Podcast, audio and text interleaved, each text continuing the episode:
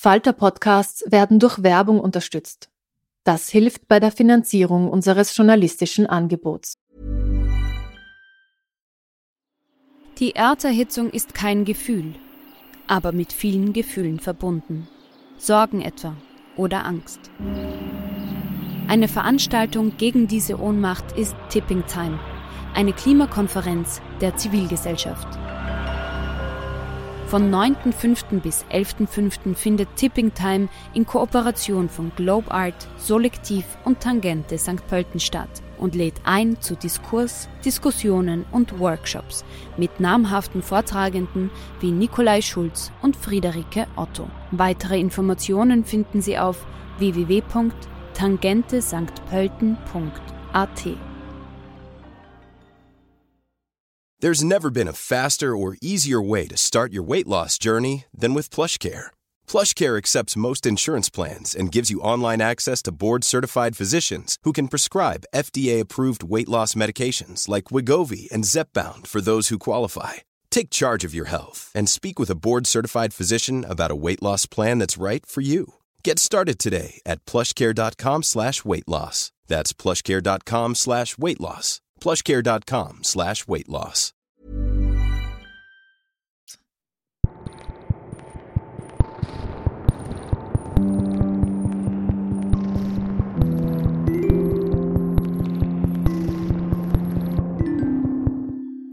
Herzlich willkommen bei einer neuen Folge unseres Podcasts Besser lesen mit dem Falter. Mein Name ist Petra Hartlieb und heute spreche ich mit Iris Wolf über ihr neues Buch Die Unschärfe der Welt. Es ist bei Clay erschienen und ist nominiert für den Deutschen Buchpreis. Iris Wolf wurde 1977 in Hermannstadt, Rumänien geboren und war acht, als sie mit ihren Eltern nach Deutschland auswanderte. Diese Herkunft hat sie sehr geprägt und ist auch immer Bestandteil ihrer Geschichten.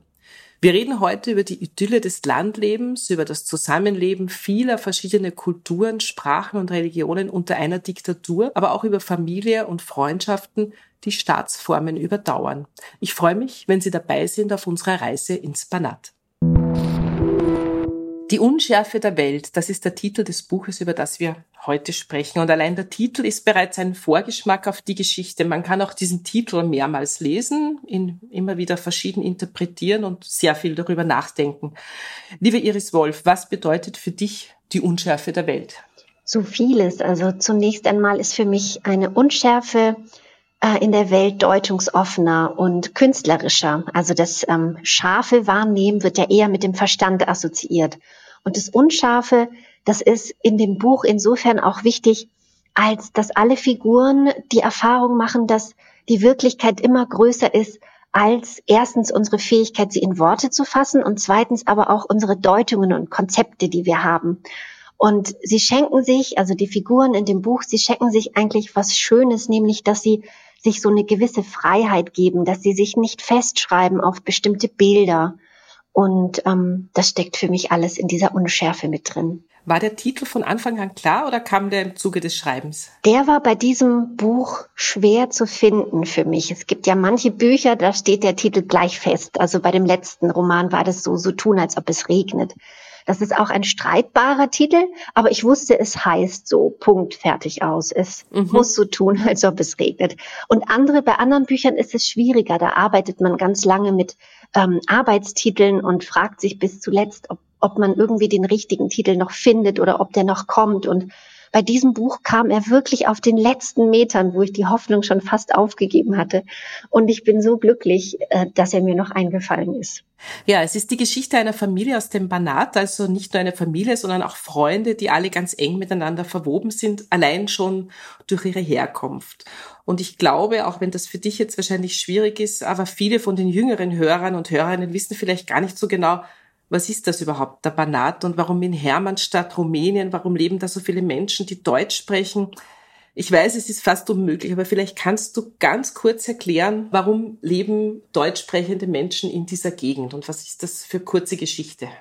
Ich will es zumindest versuchen. Also die ähm, Siedlungsgeschichte der Deutschen in diesem Landstrich ist wirklich alt, also fast über 950 Jahre ähm, liegt die zurück, dass ähm, Deutsche ähm, hingezogen sind, weil sie dort ähm, Land äh, bekamen und auch Rechte, die damals in Europa ähm, nicht selbstverständlich waren. Sie waren keine Leibeigene, sie waren ähm, selbst organisiert. Das älteste Schulsystem Europas, also geht tatsächlich auf diesen Landstrich zurück. Und es gibt ähm, auch heute noch eben viele deutsche ähm, Städte und Dörfer, aber die deutsche Minderheit, die da lebte, das war eine Viertelmillion insgesamt, die ist fast vollständig abgewandert ähm, durch die Wirren des letzten Jahrhunderts, also durch die Kriege, aber eben auch durch den Kommunismus. Und ähm, Siebenbürgen, das war lange auch unabhängig, also ein unabhängiges Fürstentum. Dann gehörte es zu Österreich-Ungarn und fiel dann eben erst nach dem Ersten Weltkrieg, als die Alliierten Europa neu aufgeteilt haben, an Rumänien zu. Und es gibt noch viele andere Sprachen und Kulturen und Minderheiten in diesem Land. Ne? Also in Siebenbürgen waren das eben auch viele Ungarn. Im Banat ist die Sache dann wieder anders, weil es an der ungarischen Grenze und ähm, da waren auch viele Slowaken und, und Serben und eine jüdische Gemeinde. Also es war eigentlich so ein viel Völkergemisch und das Zusammenleben mit verschiedenen Kulturen war irgendwie auch, also in meiner Kindheit irgendwie eine Selbstverständlichkeit in diesem Landstrich. Das ist ja auch Teil deines Buches, da reden wir dann nachher nochmal drüber. Ich möchte nochmal ganz kurz was über diese Gegend sagen. Es ist eine, ein Landstrich oder eine Gegend, die auch literarisch schon bearbeitet worden ist, öfter mal. Ich habe lustigerweise eine Kritik gefunden von Denis Scheck, also ein sehr prominenter Kritiker, der auch gleich mal seinen Vorbehalt erzählt hat. Er hat geschrieben, Siebenbürgen, deutsche Minderheit in Rumänien. Moment mal, das kenne ich doch von Hertha Müller und darüber schreibt doch diese Literaturnobelpreisträger. Und jetzt kommt da so eine junge Autorin und schreibt auch über diese Gegend. Zum Glück relativiert er das dann gleich in seiner Besprechung. Er ist von deinem Buch begeistert. Hast du beim Schreiben daran gedacht, an diese großen Fußstapfen, die da vor dir liegen, oder ist dir das egal und sagst, okay, du schreibst einfach darüber, weil das in dir ist? Es steckt in mir, also es ist ja mein vierter Roman und natürlich fragt man sich irgendwann, ob man immer über dasselbe schreiben muss, ob äh, die Welt nicht irgendwann auch größer werden sollte. Sie wird es ja zum Glück, also weil ähm, die Geschichte ja nicht nur in Rumänien bleibt, sondern auch nach Deutschland führt. Aber natürlich kommt man zum Schreiben, weil man Heldinnen und Helden hat und weil man gerne liest und all diese großen ähm, Namen wie Hertha Müller oder auch Pastior oder Bergel oder Schlattner, die sind natürlich ganz wichtig für meine eigene Schreibbiografie, weil ich an ihnen gemerkt habe, es ist in Ordnung, sich diesen doch so exotischen Landstrich zu nehmen als Ausgangspunkt für die eigenen Geschichten, weil es funktioniert. Man könnte denken, dass vielleicht jemand das Buch aufschlägt und denkt, na ja, Banat, Siebenbürgen, das hat doch mit mir nichts zu tun, warum soll ich das lesen? Aber es sind eben irgendwie auch allgemein menschliche Geschichten und dann spielt es vielleicht auch irgendwie keine Rolle, wo sie angesiedelt sind. Es ist ja schon natürlich auch, dass so ein ganz besonderer Landstrich einen auch prägt, wenn man da aufwächst. Es ist ein geschichtsträchtiger Boden. Ich glaube, es wäre schon was anderes als Schriftstellerin, wenn man jetzt in St. Pölten aufgewachsen ist oder in Reutlingen. Natürlich sind auch interessante Städte, aber das ist nicht zu vergleichen mit einer, mit einem Landstrich mit so viel verschiedenen Kulturen, Minderheiten und so einer abwechslungsreichen Geschichte. Also es prägt einen, wo man herkommt, ja. Ja, auf jeden Fall. Ich könnte mir ein Schreiben jetzt momentan noch gar nicht vorstellen, ohne dass ich immer wieder ja, also die Möglichkeit habe, in diesen Landstrich zurückzukehren. Und dieses ähm, vierte Buch jetzt, Die Unschärfe der Welt, ist in gewisser Weise irgendwie auch sehr nah an mir dran, also weil ich ja selbst im Banat aufgewachsen bin und irgendwas führt mich immer wieder auch dahin zurück. Also es macht mir Freude, diese Landschaft zu beschreiben und die Häuser und das Licht und den Geruch und all diese sinnlichen Details, die für mich dieses ähm, Land auch ausmachen oder meine Erinnerung prägen. Ja.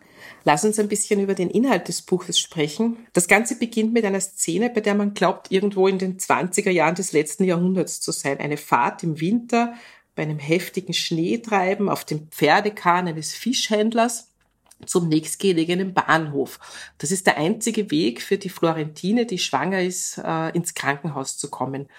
Und dann gibt's gleich am Anfang so kleine, aber ganz sorgfältig gestreute Hinweise und man weiß dann ganz rasch, es ist keine Geschichte, die nach dem Ersten Weltkrieg spielt, es, ist, es sind die 70er Jahre.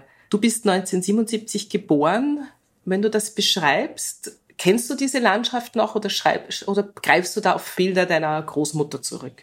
Also ich kenne diese Landschaft natürlich insofern, als meine Erinnerung taugt. Ne? Ich bin mit acht ähm, ausgewandert, Aber ich habe das Land auch immer wieder besucht auf Reisen und auch diesen Pfarrhof, auf dem die Geschichte spielt, den kenne ich gut.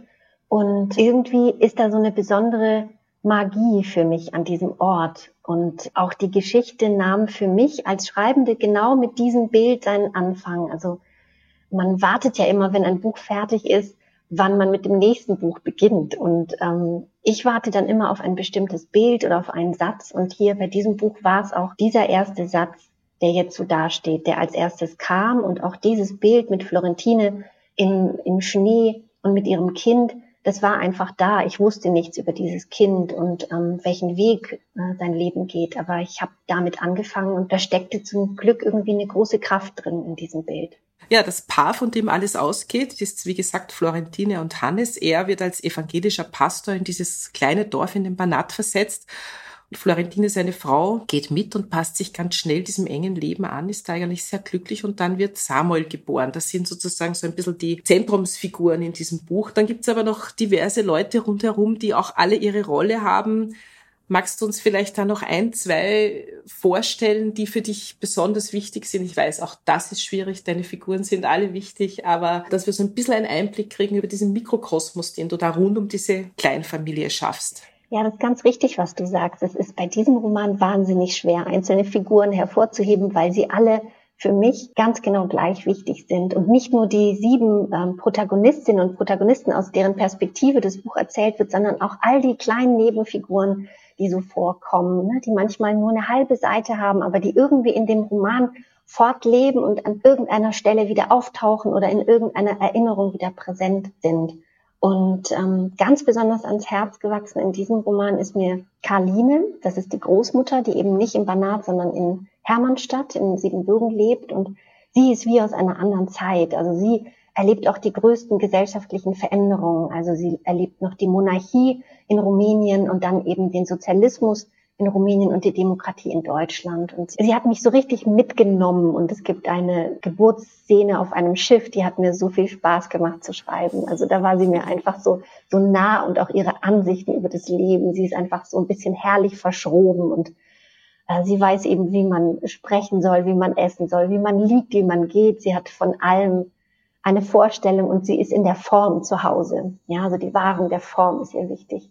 Und sie ist aber vom Leben enttäuscht und zieht sich immer wieder in die Kammer der Erinnerungen zurück. Also sie hat so eine Kammer, die sie immer wieder betritt und in, in der die schönen Momente ihres Lebens aufbewahrt sind für immer. Und ähm, dann sagt sie eben, dass die Erinnerung ein Raum mit wandernden Türen ist und dass einfach sich manchmal eine Tür öffnet und man steht mitten im Leben, aber in einer Erinnerung drin.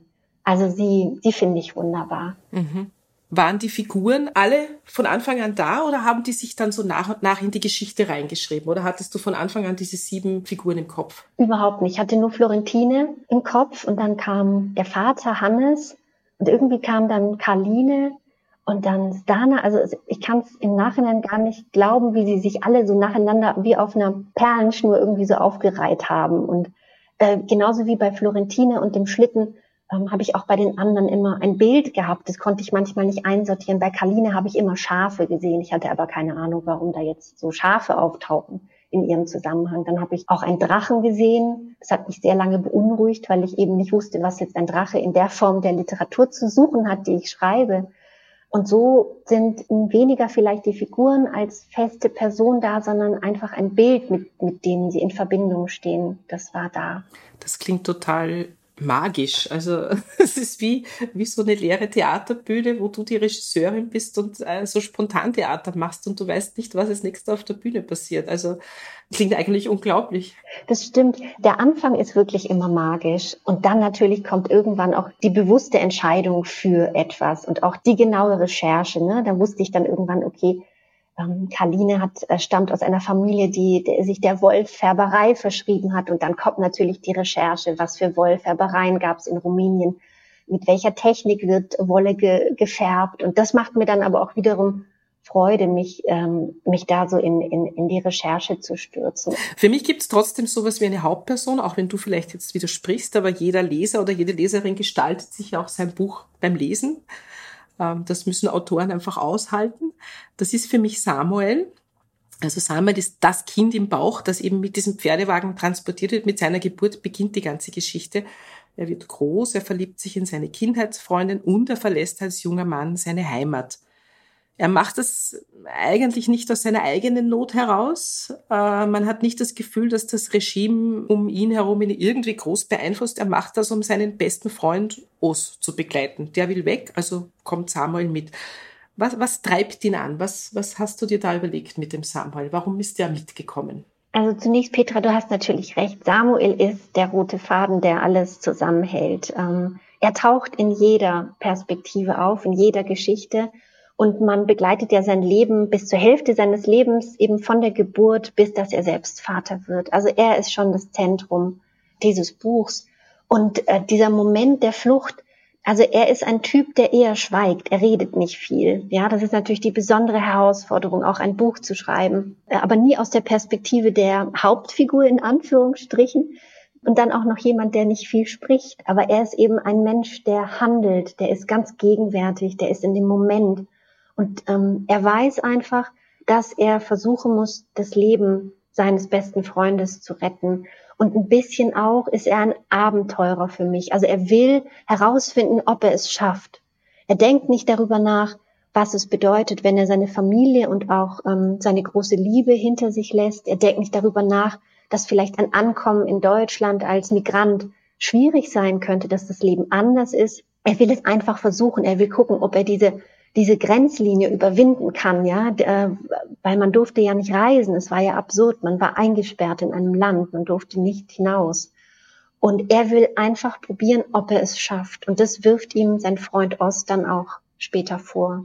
Ja, er bleibt im Westen, bis das Ceausescu-Regime zusammenfällt, hat mit niemandem Kontakt, weder mit dem nahestehenden Eltern, mit dieser sehr seelenverwandten Mutter und auch seine Jugendliebe hört nie wieder was von ihm, bis er wieder dasteht, als es möglich ist. Er kommt einfach zurück. Und, und ich sagte was, als ich das gelesen habe, dieses Zurückkommen, also diese Umarmungen mit seinen Eltern, wie du das beschreibst, das ist für mich, glaube ich, eine der schönsten Umarmungen der Weltliteratur. Also ich musste wirklich weinen. Das war total schön, wie der zurückgekommen ist mit dieser Selbstverständlichkeit von diesen Eltern wieder in, den, in die Arme geschlossen worden ist, wo ich mir gedacht habe, Wahnsinn, was haben die für Beziehungen? Also wie wichtig war dieses Zurückkommen für dich? Das ist essentiell im Buch für mich. Mhm. Also erstmal sind sie geflohen und ich wusste ganz lange nicht, wo sie ankommen in Deutschland. Das war ein schwieriger Moment im Schreibprozess für mich. Also da hat die Arbeit wirklich über Wochen geruht, weil ich nicht wusste, wie es weitergeht. Ich wusste, ich möchte diesen Menschen oder diesen beiden Menschen nicht meine eigene Auswanderergeschichte aufzwingen. Das sind ja ganz eigenständige Figuren. Und ich wusste aber nicht, welches Leben für sie bestimmt ist. Und ich wusste auch nicht, dass sie zu späteren Zeitpunkt zurückkommen. Aber die Geschichte hat irgendwie eine eigene Logik gehabt dann irgendwann. Und dann wusste ich, als er zum Beispiel Bene wieder trifft, der schon im ersten Kapitel vorkommt und er trifft ihn nach 15 Jahren wieder, dass er mit ihm zurückgehen kann. Und ob dieses Zurück überhaupt möglich ist, das wird dann auch ein Thema im Buch. Was passiert mit einem, wenn man zurückgeht in ein Leben, was für einen bestimmt war, zu Menschen, die man zurückgelassen hat? Man, man lässt einen Lebensentwurf zurück und auch jemand, der man war, möchte man diesem jemand wieder begegnen. Und als sie dann zurückfahren und Florentine füttert da gerade Vögel und sie nimmt ihn in den Arm, das ist auch für mich eine ganz, ganz wichtige Szene, die Bene ja beobachtet und wie von außen wahrnimmt. Und das meine ich damit, was auch diese Unschärfe für mich äh, bedeutet. Das sind Menschen, vor, vor allem eben Florentine und Hannes auf diesem Pfarrhof, die schaffen es, einfach so unglaublich offen zu sein mhm. und Menschen nicht in ein Bild zu pressen und auch den Sohn und sein Leben nicht an bestimmte Vorstellungen zu fesseln, die er sein muss. Und ich glaube, das ist das Schönste, was man sich schenken kann. Ja, ich glaube, jeder, der dieses Buch liest, wünscht sich sofort solche Eltern. Ja, das Rumänien das Securitate, also unter Ceausescu, das ist die Kulisse, vor dem sich das Leben dieser Protagonistinnen abspielt. Und was ich aber so ein bisschen raushöre aus diesem Buch, bitte korrigiere mich, wenn das nicht stimmt, ist, dass die wesentlichen Dinge im Leben eines Menschen sind irgendwie immer gleich. Egal, ob er in einer Diktatur oder in einer Demokratie lebt. Es geht um Geburt, um Liebe, um Tod, um Verlust, um Trauer. Und das wird eingehend beschrieben. Und dahinter blitzt natürlich immer wieder mal die große Politik hervor.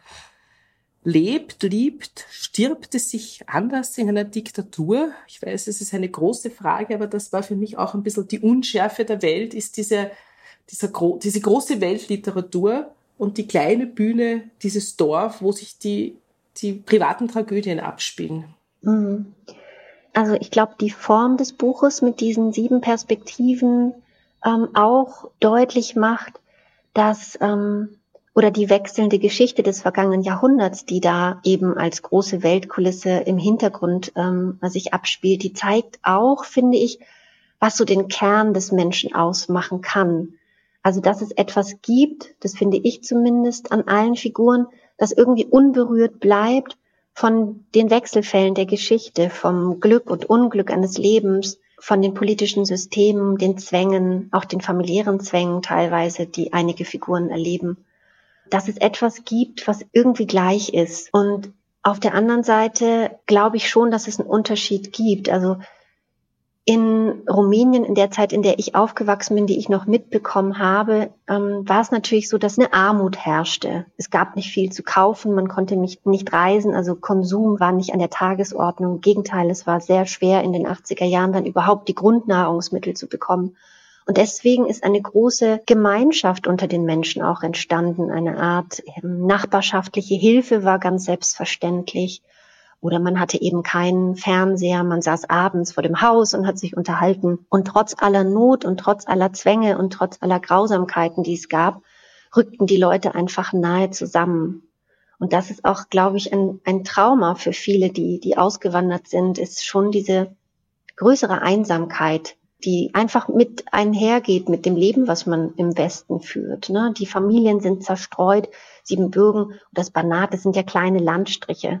Und man kannte sich und konnte sich besuchen und sah sich oft und die Familien waren zusammen und ähm, die sind jetzt verstreut über Österreich, Deutschland, die Familien und ähm, hier ist auch nicht, also in vielen Orten Nachbarschaft nicht, nicht groß geschrieben. Also es ist einfach ein anderes Leben. Ja, was in deinem Buch auch recht wichtig ist, sind die verschiedenen Sprachen und Kulturen, die hier friedlich nebeneinander existieren. Also da gibt es ein paar wahnsinnig schöne Bilder. Zum Beispiel Samuel, der lernt sehr spät sprechen, aber als er dann sprechen lernt, spricht er ein Gemisch aus Deutsch, Rumänisch und Slowakisch. Dann gibt es die Szene, wenn ein junger Mensch stirbt, dann läuten die Glocken aller Kirchen im Ort, egal welcher Konfession. Und diesen wunderbaren Wortwechsel Schwiegermutter, Schwiegertochter, eine einheimische Suppe kann alles sein, Schwäbisch, Slowakisch, Ungarisch, Rumänisch, Tschechisch, Jüdisch oder Serbisch. Äh, ist das nicht ein bisschen idealisierend, dieses Zusammenleben von so vielen Kulturen? Hat das wirklich so reibungslos funktioniert? Es war überhaupt nicht reibungslos und auch so eine äh, so ein Wort wie Integration, also das existierte da nicht. Das war wirklich ein ein Nebeneinander der Kulturen. Das muss man ganz klar sagen. Man versuchte unter sich zu bleiben so auch ganz lange wichtig, dass man sozusagen nur untereinander heiratet. Also erst in der Generation meiner Eltern waren dann so Mischehen ähm, plötzlich da, ne, mit, mit Rumänen oder Ungarn. Also man hat wirklich versucht, ähm, äh, unter sich zu bleiben, weil man sowieso eine Minderheit war und, und die eigene Kultur und die eigene Identität, die, die sich auch aus der Konfessionszugehörigkeit äh, ergibt, einfach zu bewahren. Das war ganz klar eine Abgrenzung auch voneinander. Und trotzdem finde ich es spannend, dass es natürlich trotz aller Abgrenzung immer auch so Transfers gibt, so sei es jetzt zum Beispiel in Form von Gerichten, die von einer Nationalität zur anderen wandern. Ja, dass man jetzt plötzlich eben auch in siebenbürgischen Haushalten eine Chorbe de Perichoire gekocht hat, was eine rumänische Suppe ist. Dass bestimmte Worte anfangen zu wandern, vielleicht auch bestimmte Bilder oder Erzählungen aus Märchen. Also es gibt immer diese Übergänge und diese Transfers von einer Kultur in die andere. Und das ist das Spannende, glaube ich auch. Also für mich zumindest als Schriftstellerin, diese Verbindungen zu suchen. Ja, man hat ja als Städter oft die Vorstellung von diesem harten Leben auf dem Land, von so entbehrungsreichen Kindheiten, auch von hartherzigen Eltern. Und in diesem Buch gibt's beide Pole. Wir haben ja schon gesprochen über Samuels Eltern, die ihn total so lassen, wie er ist, ein Eigenbrötler, der wenig spricht, die Gesellschaft von Schafen vorzieht. Es ist ein liebevolles Elternpaar, gastfreundlich, total tolerant. Und dann gibt's natürlich auch das Gegenteil. Der Vater als Kontrollfreak bei den Nachbarn, dieses eine Ehepaar, das ihren Sohn verloren hat und es nicht schafft, über ihre gemeinsame Trauer zu reden. Und die Jugendfreundin von Samuel Stina, die manchmal absichtlich gegen Tür rennt, damit man nicht sieht, dass die blauen Flecken nicht vom Vater stammen. Das Dorfleben ist hart und entbehrungsreich und trotzdem recht idyllisch bei dir. Was bedeutet für dich so dieser Gegenzug Stadt-Land? Ist da auch so eine Sehnsucht dabei, in so einer Gemeinschaft zu leben? Weil einerseits hast du einen harten Blick darauf und beschreibst das ungeschönt, aber gleichzeitig hört man natürlich schon so eine gewisse Sehnsucht auch heraus. Ich bin ein großer Naturmensch. Also nicht in dem Sinne, als dass ich jetzt irgendwie gerne zelte oder irgendwie sowas mache, aber ähm, ich bin eigentlich sehr verbunden mit der Natur, die mich umgibt, das ähm, mit dem Licht, also was an jedem Tag anders ist, mit den wechselnden Jahreszeiten, also eigentlich generell mit den Orten. Das überträgt sich eben auch auf meine Figuren, die sind auch immer sehr verbunden mit dem, was sie umgibt. Die sind in der Natur und in, an den Orten zu Hause und auch die Räume, in denen sie wohnen, erzählen immer Geschichten über sie. Aber das überträgt sich auch auf, auf Bene, der in Ostberlin wohnt. Auch er ist eben in den Straßen dieser Stadt so zu Hause. Und vielleicht ist das die Erklärung, warum so Landschaft so wichtig ist oder auch diese Dorfgemeinschaft so positiv erzählt wird, weil das natürlich auch ja eigene Erinnerungen sind, die ähm, mich geprägt haben. Wir können jetzt noch stundenlang über dieses Buch reden, über die Handlung natürlich sowieso. Was man im Gespräch schlecht vermitteln kann, ist diese wunderschöne poetische Sprache dieses Buches. Das müssen einfach die Leser und Leserinnen selbst entdecken. Darum lege ich Ihnen einfach dieses Buch ans Herz. Ja, liebe Iris, ich bedanke mich sehr für das Gespräch. Ich wünsche dir alles Gute und viel Erfolg mit diesem Buch. Bevor du uns jetzt noch eine kurze Stelle aus Die Unschärfe der Welt vorliest, gibt es noch ein paar Tipps der Falter-Redaktion. Danke, Petra. Das hat ja unglaublich Spaß gemacht. Schönen guten Tag, äh, mein Name ist Klaus Nüchtern und ich bin der Literaturkritiker des Falter und ich habe Ihnen heute zwei Bücher mitgebracht, die ich Ihnen vorstellen möchte. Das erste braucht man eigentlich gar nicht vorstellen bzw. anpreisen, das verkauft sich äh, vermutlich wie geschnitten Brot von selbst. Ich möchte aber doch darauf hinweisen, dass es gerade erschienen ist, nämlich der jüngste Roman von Jörg Meyerhoff. Äh, der heißt äh, Hamster im hinteren Stromgebiet und ist der fünfte Teil seines autobiografischen Schreibprojekts Alle Toten fliegen hoch. Und das äh, ist sicher ein äh, ungeplantes Buch gewesen, denn es handelt davon, äh, wie den Schauspieler und Schriftsteller vor drei Jahren ein Schlaganfall ereilt, und zwar im Alter von 51 Jahren was, wie man dem Buch entnehmen kann, gar nicht so ungewöhnlich ist. Für ihn natürlich schon, gerade für einen Schauspieler, der ein sehr virtuoses äh, und äh, physisch äh, sehr exzessives Bühnenleben führt, der sich Texte merken muss, äh, es stellt sich dann heraus, dass äh, dieser zerebrale Insult glücklicherweise nur das Kleinhirn befallen hat. Das heißt, äh, die Denk- und Merkfähigkeit ist intakt. Und der Roman handelt äh, davon, wie was sich in diesen neun Tagen im Spital zuträgt, äh, wie er interagiert mit seinen Zimmernachbarn, die sehr sarkastisch auch beschrieben wird, wie er von den Ärzten, von der Familie behandelt wird und eingeschoben sind immer über assoziative Brücken, Erinnerungen, zum Beispiel an eine Afrikareise mit seiner Lebensgefährtin oder einen Norwegen-Ausflug mit seinem Bruder. Das Erstaunliche daran ist, dass das alles eigentlich sehr leichtfüßig und humorvoll behandelt und dargestellt wird.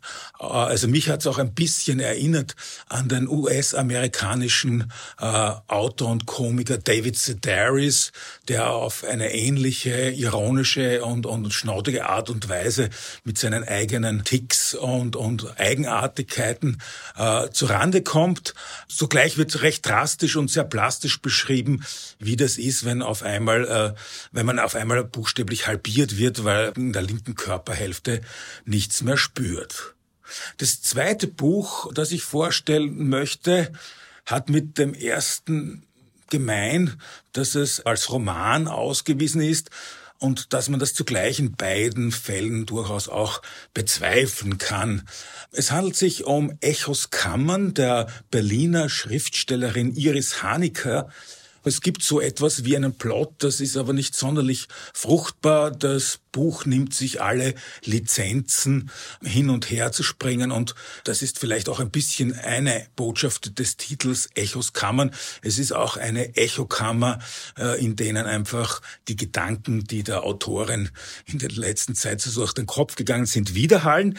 Im Wesentlichen äh, ist es ein Buch, das von dem man sagen muss, dass es A aus der Sicht von zwei Frauen jenseits der 50 äh, geschrieben ist. Also es gibt zwei Protagonistinnen, eine Sophonispe und eine Roxana. Man merkt schon auch, es gibt einigen Bildungsballast, der hier gewälzt wird, Anspielungen auf die antike Mythologie. Und das Zweite, was wichtig ist, ist es, dass es eine Art Städtevergleichsbuch auch ist. Also ein Teil spielt in New York, ein Teil spielt in äh, Berlin und äh, eine, eine der Botschaften, die man dem Buch entnehmen kann, könnte lauten, Berlin darf nicht New York werden, beziehungsweise Neukölln darf nicht Prenzlauer Berg werden. Es ist eine zum Teil sehr sarkastische, sehr witzige, aber auch sehr präzise äh, Wahrnehmung oder Abrechnung mit dem Mythos des armen, aber hippen Berlin. Also der Spruch, Berlin ist arm, aber sexy, wird hier zurückgewiesen. Äh, es wird sogar ein kleiner Aufstand imaginiert, äh, der ein Anhänger mit dem Spruch, wir sind nicht sexy, äh, durch Neukölln ziehen und sich gegen den Zugriff des internationalen Kapitals verwehren, das jetzt auch aus Amerika oder von außen einströmt, sich dort aufgrund der billigen äh, Wohnungen oder der noch billigen Grundstückspreise einnistet und diese Hipsterisierung Berlins betreibt. Man muss vielleicht auch noch dazu sagen, dass sich äh, dieses Buch tatsächlich allerhand Lizenzen nimmt äh, spielerische Ausflüge, äh, Sprachexperimente, ein, ein Tagebuch zum Beispiel. Einer der Protagonisten ist in, in einem Kunstidiom, das sich Language nennt, verfasst. Und das Ganze ist manchmal ein bisschen manieriert und verwirrend, aber insgesamt habe ich das mit großem Vergnügen und großem Gewinn gelesen. Ja, vielen Dank der Falter-Redaktion für die aktuellen Buchtipps. Jetzt hören wir Iris Wolf mit einem kurzen Ausschnitt aus Die Unschärfe der Welt. Lass mir das Kind. Florentine dachte diesen Satz nicht. Sie sprach ihn nicht aus, sie überließ sich ihm. Er hatte sich ihr eingeschrieben, begleitete sie. Zunächst auf dem Pferdewagen, dann im Zug nach Arad, wo sie am Bahnhof ein Taxi zum Krankenhaus nahm. Lass mir das Kind, bitte. Der Satz tönte im Schnee, flog auf wie die Flocken am Straßenrand, rollte mit ihr auf den Schienen dahin, monoton, stoßweise. Ein dünnes, hohes Pfeifen klang wie eine Mahnung darin an. Im Taxi wurde der Satz knotig und fest. Er saß ihr in der Speiseröhre, er saß ihr im Magen, in den Fäusten, im Mund. Lass, bitte. Es schneite seit einer Woche. Zuerst kleine, unschuldig anmutende Flocken, die den Hof sprenkelten wie den Rücken eines Tieres. Sie bedeckten die Dächer der Häuser, nur am Kirchturm rutschten sie zunächst ab.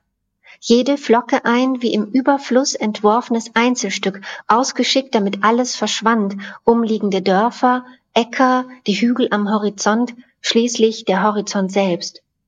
Hannes hatte aufgegeben, den Schnee im Hof zu schippen, sich darauf beschränkt, den Zugang zur Straße und den Weg zum nächsten Haus freizuhalten. Er ging dreimal täglich hinaus und nahm in Kauf, dass die Schneeberge zu beiden Seiten meterhoch anwuchsen.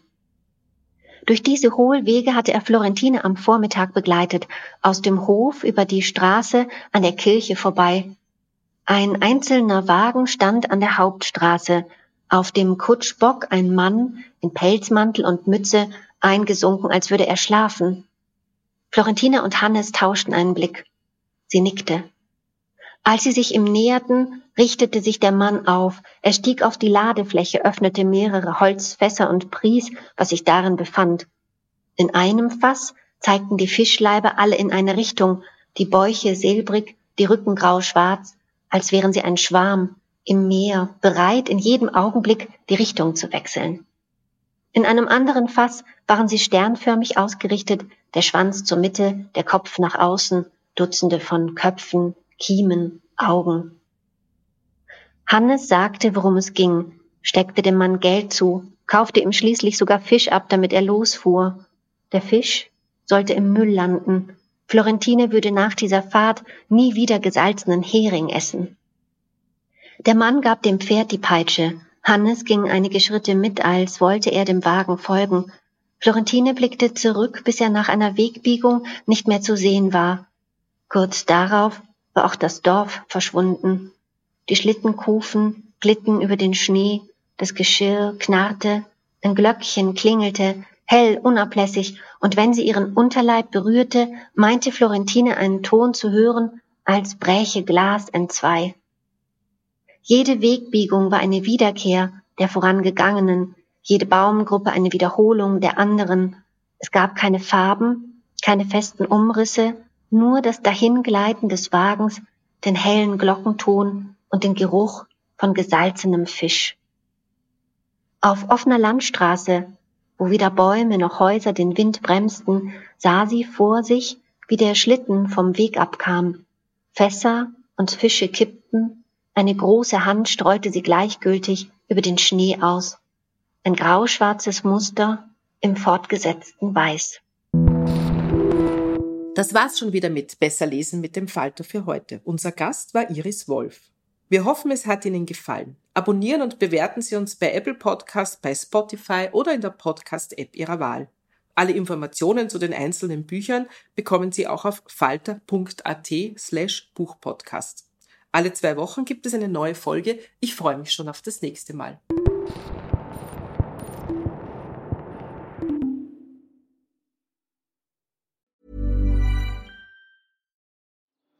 Die Erderhitzung ist kein Gefühl, aber mit vielen Gefühlen verbunden. Sorgen etwa oder Angst. Eine Veranstaltung gegen diese Ohnmacht ist Tipping Time, eine Klimakonferenz der Zivilgesellschaft.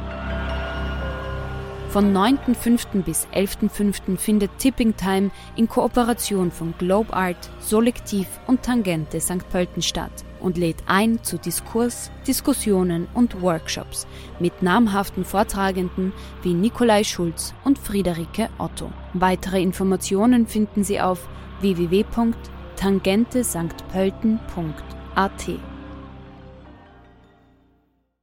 Planning for your next trip? Elevate your travel style with Quince. Quince has all the jet setting essentials you'll want for your next getaway, like European linen, premium luggage options, buttery soft Italian leather bags, and so much more. And is all priced at 50 to 80% less than similar brands. Plus, Quince only works with factories that use safe and ethical manufacturing practices. Pack your bags with high-quality essentials you'll be wearing for vacations to come with Quince. Go to quince.com/pack for free shipping and 365-day returns.